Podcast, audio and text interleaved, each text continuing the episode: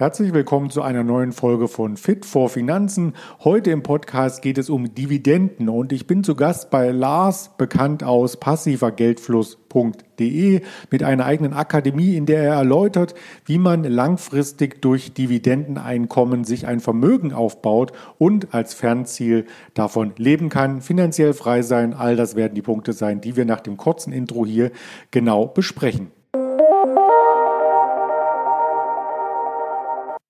Dividenden gehören zu einem festen Baustein im Vermögensaufbau in der Altersvorsorge und das ist dieser Teil des Unternehmens, der als Gewinn an die Aktionäre ausgeschüttet wird. Das heißt, wenn du Aktien hast von einem Unternehmen, was Dividenden zahlt, bekommst du regelmäßige Erträge, insofern das Unternehmen hier auch einen Gewinn erwirtschaftet.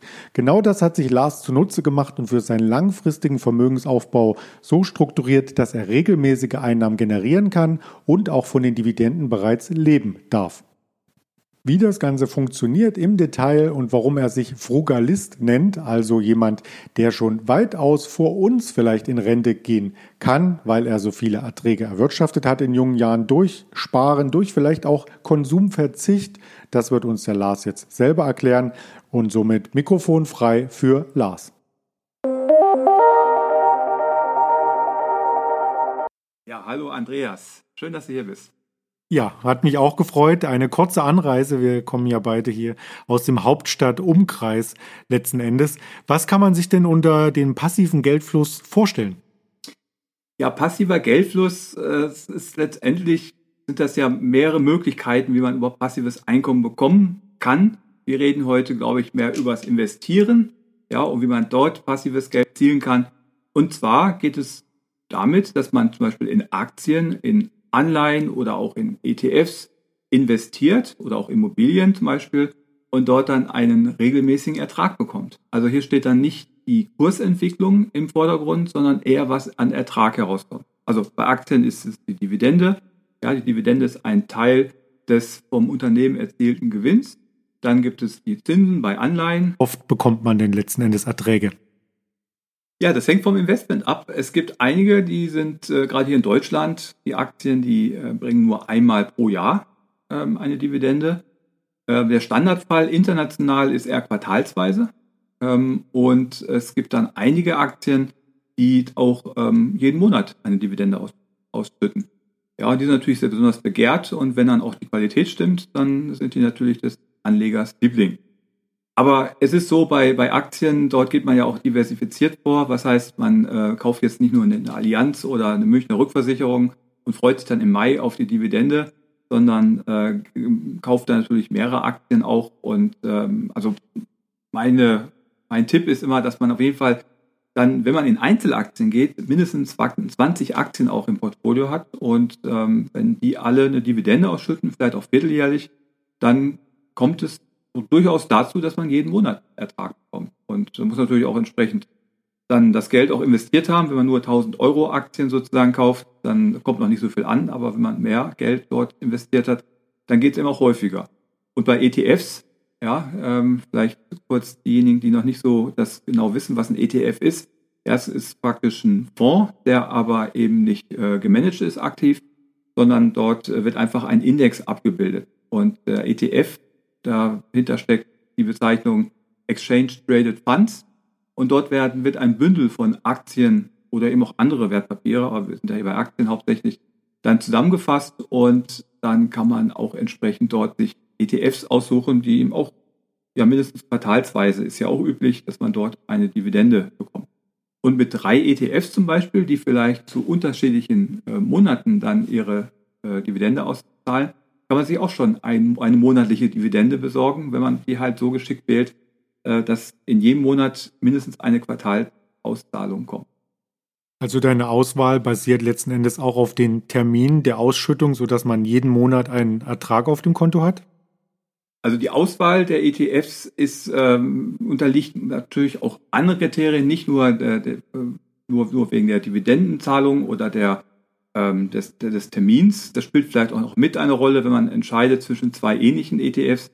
Ähm, bei ETFs gucke ich dann halt äh, tatsächlich darauf, dass ich zum Beispiel äh, breit diversifiziert bin. Das ist mir wichtiger, weil ich da auch eben Kurssteigerungen haben möchte im Laufe der Zeit. Ich möchte mit ETFs hauptsächlich auf Vermögen aufbauen. Aber es ist natürlich schön, wenn ich dann zwischendurch auch einen Teil davon mal ausgezahlt bekomme, sozusagen als passives Einkommen. Ähm, das ist mir wichtiger. Es gibt aber auch für vielleicht Leute, die sich dafür äh, spannender finden, hauptsächlich den Ertrag, ohne etwas groß dafür tun zu müssen, ähm, dass sie sich dann äh, ETFs auswählen, die hauptsächlich eine hohe Ausschüttung haben. Die gibt es auch. Ja, also dann reden wir von vier, fünf, teilweise sechs Prozent. Ja, also was ja an Ertragsrendite.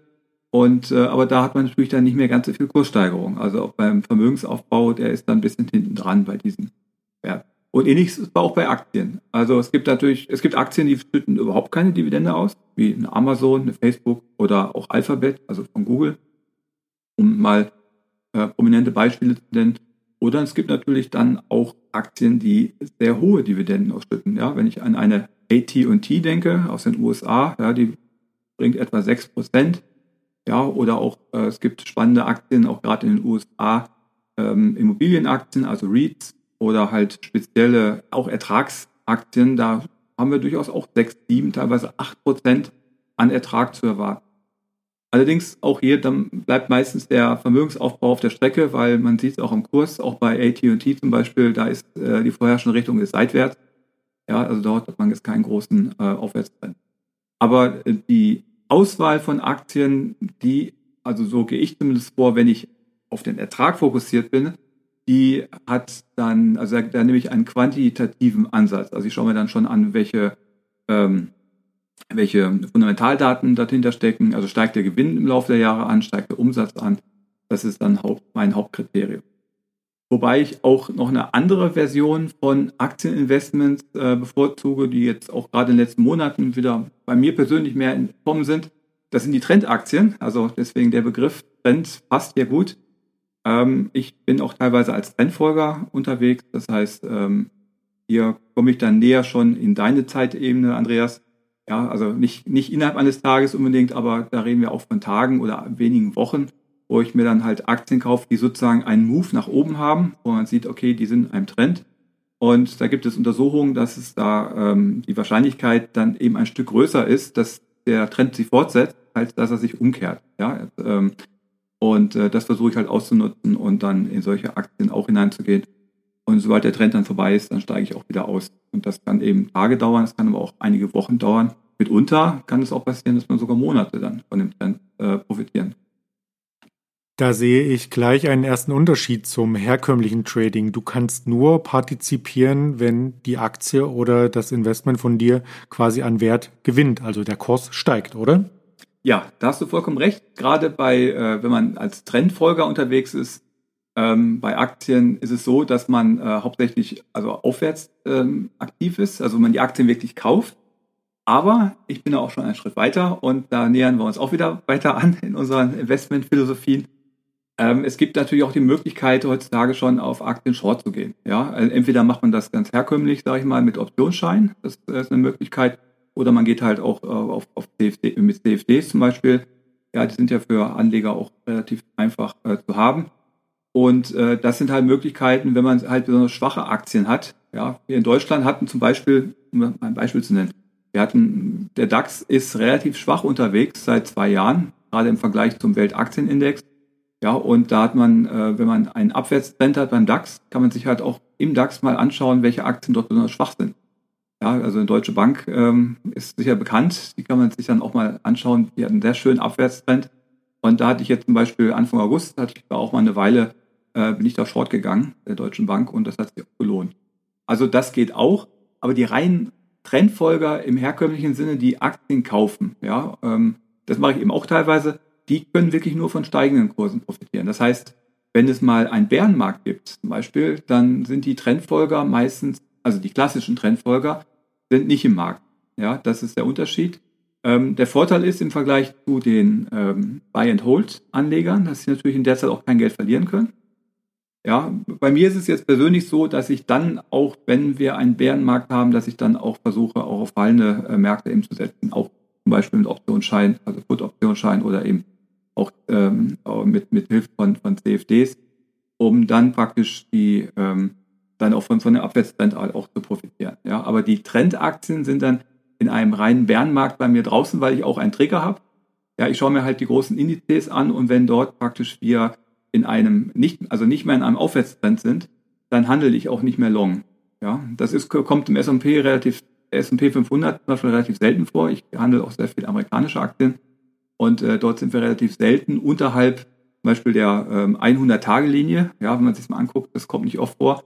Aber wenn wir drunter sind, dann äh, bin ich auch erstmal raus aus den Trendaktien zumindest. Ja, Dividendenaktien behalte ich dann weiterhin.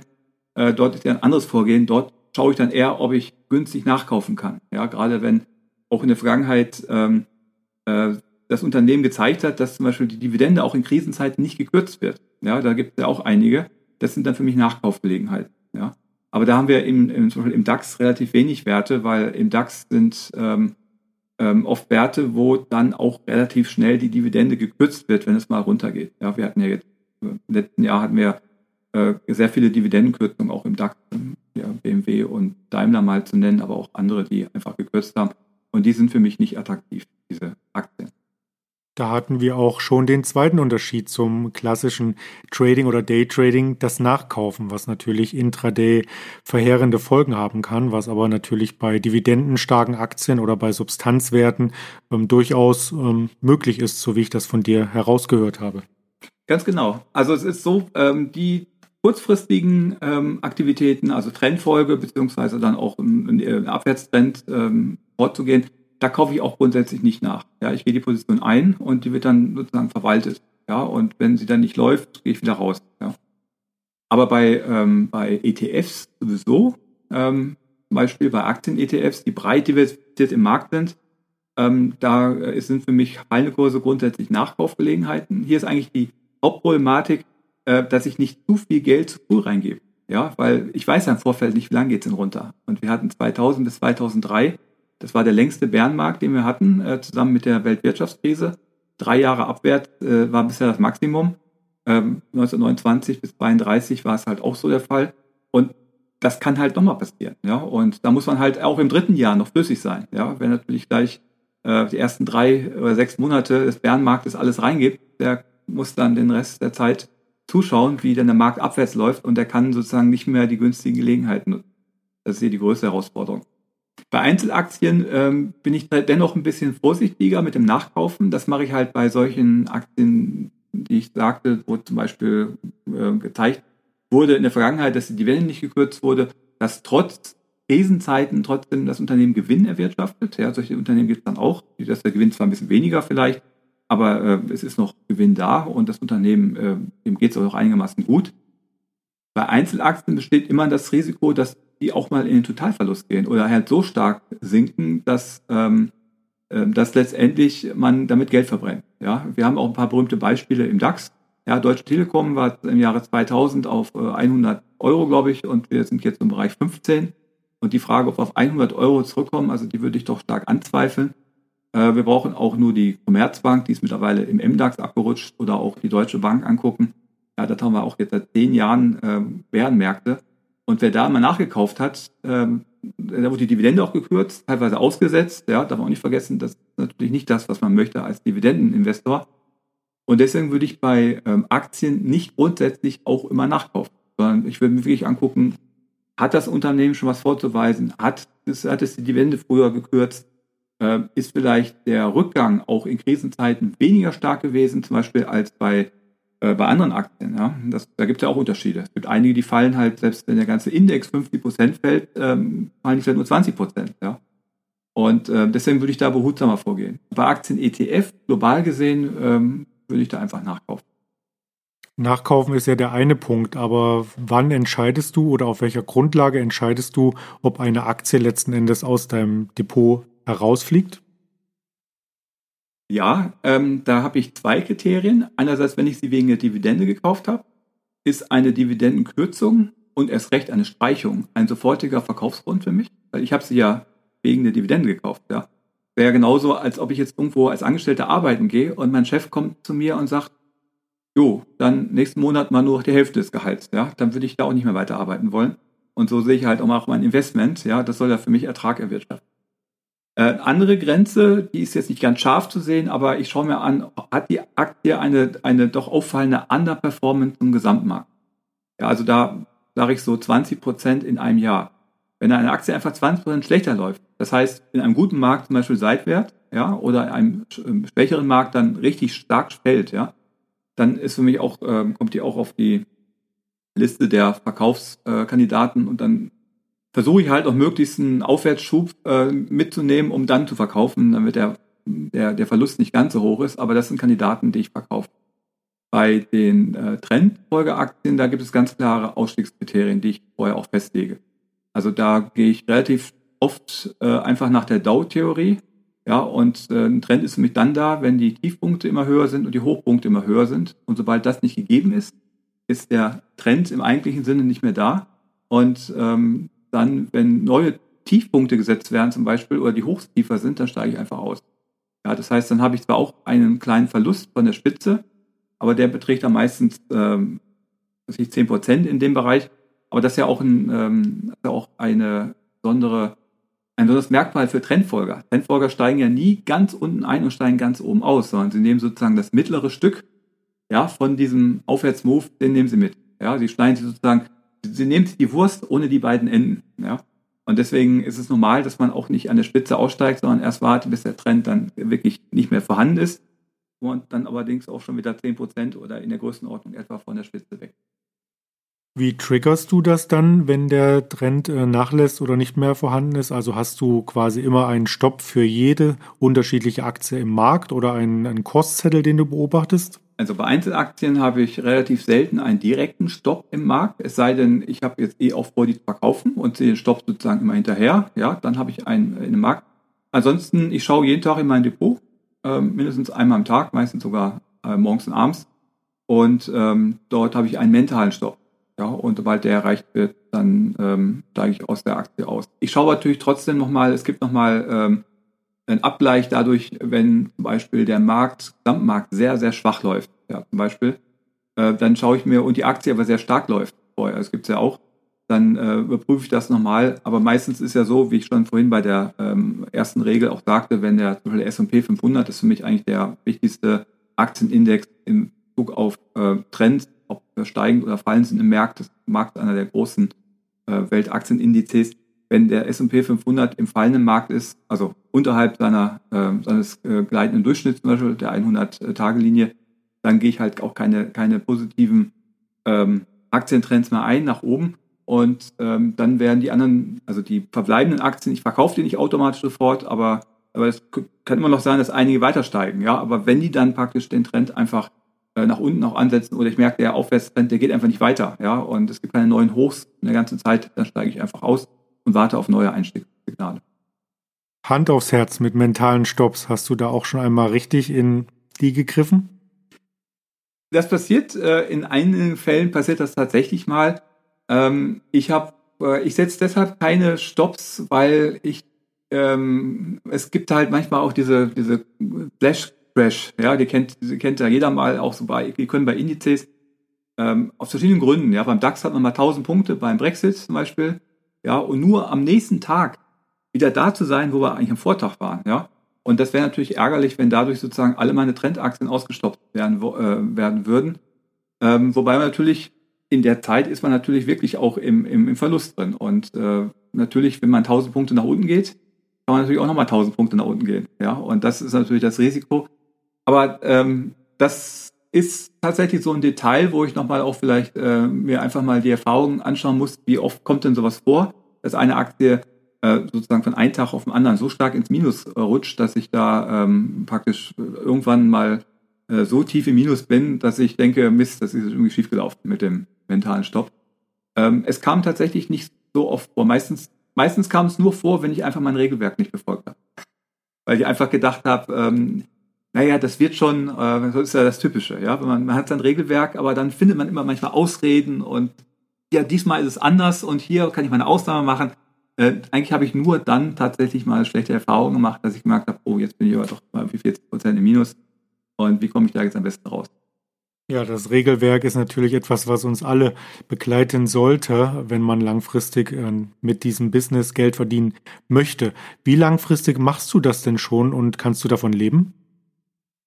Also ich bin jetzt seit 15 Jahren aktiv an der Börse. Vorher habe ich sie ein bisschen beobachtet, aber aktiv ähm, auf allen Zeitebenen, wobei die kürzerfristige Zeitebene, ähm, die war am Anfang mal relevanter und jetzt ist jetzt in den letzten Monaten wieder relevant geworden für mich.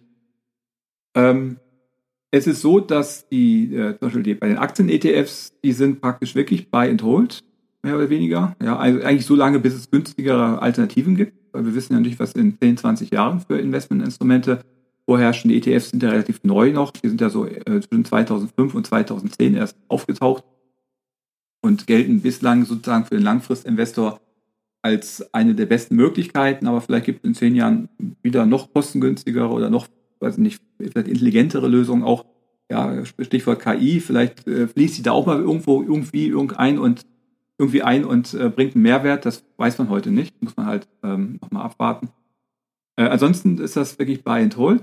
Bei Aktien äh, ist es nicht automatisch beigeholt. Bei den Dividendenwerten ähm, sind es also schon auch mehrere Jahre, ja, äh, bis ich dann einen Grund habe, da auszusteigen, zum Beispiel Kürzung oder halt äh, die Aktie bewegt sich längere Zeit abwärts. Einfach. Und, und ich habe nicht den Eindruck, das Geschäftsmodell spielt natürlich auch eine Rolle. Wenn ich denke, ähm, es ist ein Opfer der Digitalisierung, ja, dann, ähm, äh, weil das Geschäftsmodell irgendwie obsolet ist und das Management weiß sich nicht so richtig dagegen zu helfen, dann würde ich auch eine Dividendenaktie verkaufen. Und bei den Trendaktien gibt es eigentlich klare Regeln. Ich muss sie halt immer nur befolgen. Kann man dieses, dieses Regelwerk von dir erlernen, beziehungsweise gewährst du Einblick in dein Regelwerk? Ähm, ja, äh, das kann man erlernen. Das ist ähm, ja jetzt nicht so, was ich so einfach ähm, intuitiv mache.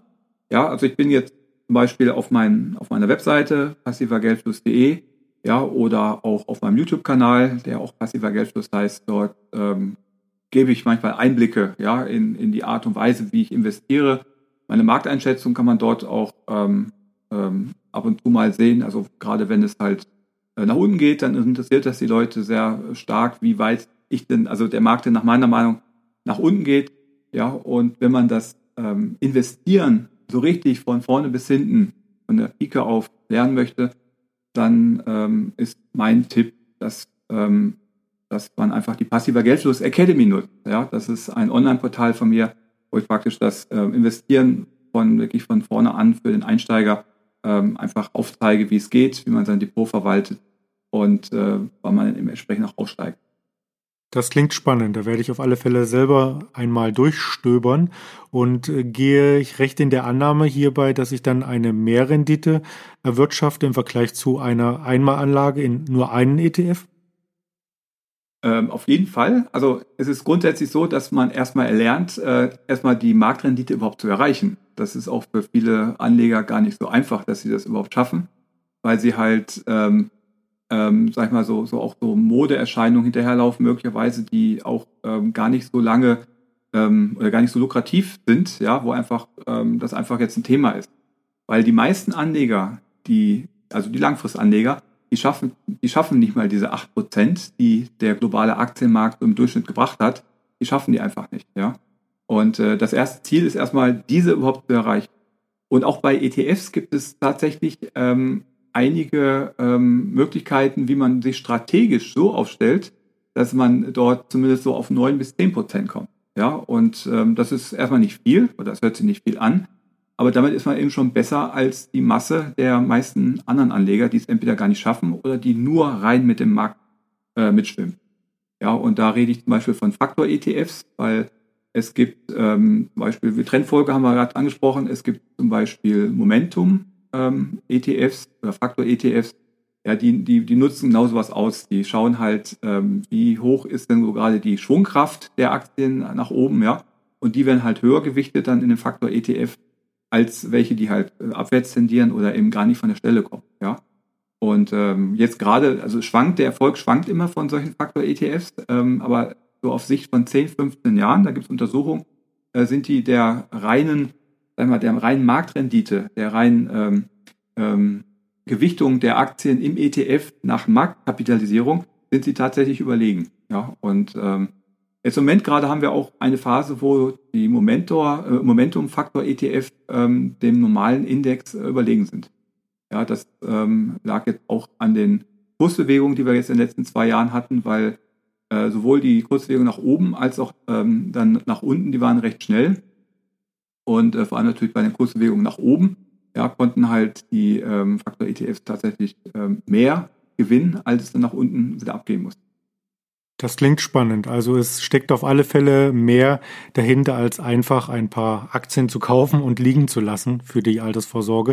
Wenn ihr darüber mehr erfahren wollt, kann ich gerne in den Keynotes ein paar Informationen noch euch mitgeben. Ansonsten würde ich mich bei Lars für die interessanten Einblicke bedanken. Das gerne nochmal in einem anderen Podcast bei Fit for Finanzen vertiefen und die letzte Frage an Lars stellen. Wie sollte denn jemand, der an passiven Geldfluss oder an Dividenden Interesse hat, eigentlich beginnen? Also das erste ist äh, grundsätzlich erstmal gucken, dass man natürlich Geld überhaupt ersp äh, also Ersparnisse hat. Ja, das ist der erste Punkt, weil ähm, mein, mein Tipp ist zuerst mal Liquidität aufbauen und zwar so viel Liquidität, dass man für seine Not für die Notfälle, die auftreten können im Leben, Waschmaschine geht kaputt, Auto geht kaputt, ja, dass man dafür erstmal genug Geld zur Verfügung hat, damit man später im Falle nicht auf, auf Investments äh, zurückgreifen muss, sondern die verkaufen muss, wenn die vielleicht gerade ungünstig stehen. Ja? Ähm, alles, was darüber hinausgeht, über die Notfallreserve, ähm, das würde ich dann tatsächlich auch investieren, weil die Notfallreserve ist ja gerade dafür da, dass man sozusagen seinen täglichen Bedarf und auch Notfälle eben abdecken kann. Ähm, und das würde ich investieren und als Einsteiger würde ich einen globalen Aktien-ETF bevorzugen. Ja, einfach dann hat man den Fuß drin. Ähm, es ist wenig äh, Aufwand ähm, tun, also man hat da wenig Aufwand mit, muss ein bis zweimal eigentlich was tun, nur pro Jahr, also ist relativ wenig. Und man kann eben auch, das ist auch ein wichtiger Punkt, auch emotional mal mitfühlen, wie es ist, wenn der Markt auch mal 10 oder 20 Prozent nach unten geht. Ja, weil das kann natürlich, denn die Bewegung nimmt dann so ein Aktien-ETF dann natürlich mit. Und nicht jeder kommt damit gut klar. Und wenn man dann mit, mit kleinem Geld erstmal das austestet, wenn, wenn zum Beispiel 10.000 Euro plötzlich nur noch mal zumindest temporär 8.000 Euro wert sind im Depot, wie fühlt sich das an? Äh, kann ich das gut ertragen oder eben nicht? Und wenn ich das nicht gut ertragen kann, gibt es eben die Möglichkeit, zum Beispiel noch andere Anlageklassen mit dazuzunehmen, auch relativ früh, dass man diese Schwankung im Aktienmarkt einfach ein bisschen abfedert. Ja, und ähm, weil es ist ja so, Geldanlage soll ja auch nicht belasten. Soll ja gerade im Gegenteil, soll ja was Erfreuliches sein, dass man sich freut, dass das Geld sich vermehrt, dass man sich später dann auch seine Wünsche erfüllen kann nach Möglichkeit. Ja, und äh, wer aber dann auf dem Weg dorthin dann schlaflose Nächte hat, ja, dann, ähm, dann sollte man da handeln und das geht. Das geht halt gerade mit der langfristigen Geldanlage, kann man da auch sehr schön gegensteuern, indem man eben für den Aktienanteil nicht zu hoch wählt und andere Anlageklassen mit dazu nimmt. Aber das sind so die ersten Schritte die tun sind dabei.